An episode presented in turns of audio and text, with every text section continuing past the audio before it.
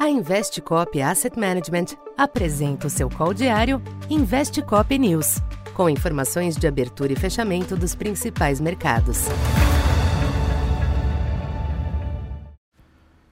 Bom dia, eu sou Silvio Campos Neto, economista da Tendências Consultoria, empresa parceira da Investcop.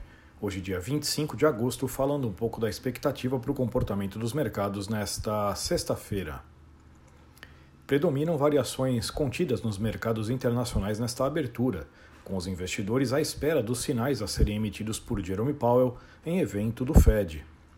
Além dele, a presidente do Banco Central Europeu, Christine Lagarde, também fará seu discurso no simpósio mais tarde.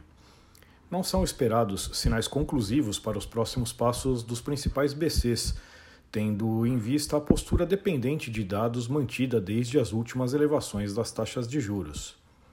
É provável que os dirigentes mantenham o discurso firme sobre o combate à inflação, ainda que reconhecendo os avanços. Neste ambiente, os yields dos Treasuries voltam a subir nesta manhã, com a taxa de 10 anos ao redor de 4,25. Nas bolsas, os índices na Europa e os futuros em Wall Street exibem ganhos comedidos, após perdas importantes registradas ontem em Nova York. Na Alemanha, o índice de sentimento do empresariado apresentou pior em agosto, com o enfraquecimento da atividade alimentando a perspectiva de menor pressão sobre a política monetária. No mercado cambial, o dólar alterna pequenos altos e baixos ante as demais divisas, sem uma direção clara por hora. Entre as commodities, o petróleo retoma maior avanço, com o Brent na faixa de 84 dólares. Já o minério de ferro fechou a semana no positivo nos mercados asiáticos, de olho no período de aumento sazonal da atividade da construção na China, embora em um contexto ainda volátil e incerto. Aqui no Brasil, o avanço das commodities e a melhora das bolsas externas é um estímulo à retomada dos ganhos locais, ainda que sem descuidar da reação ao discurso de Powell. Assim, após um dia adverso para a, boa, para a bolsa e câmbio, a tendência para esta sexta se mostra mais positiva aos ativos, mesmo que não sejam esperados movimentos expressivos.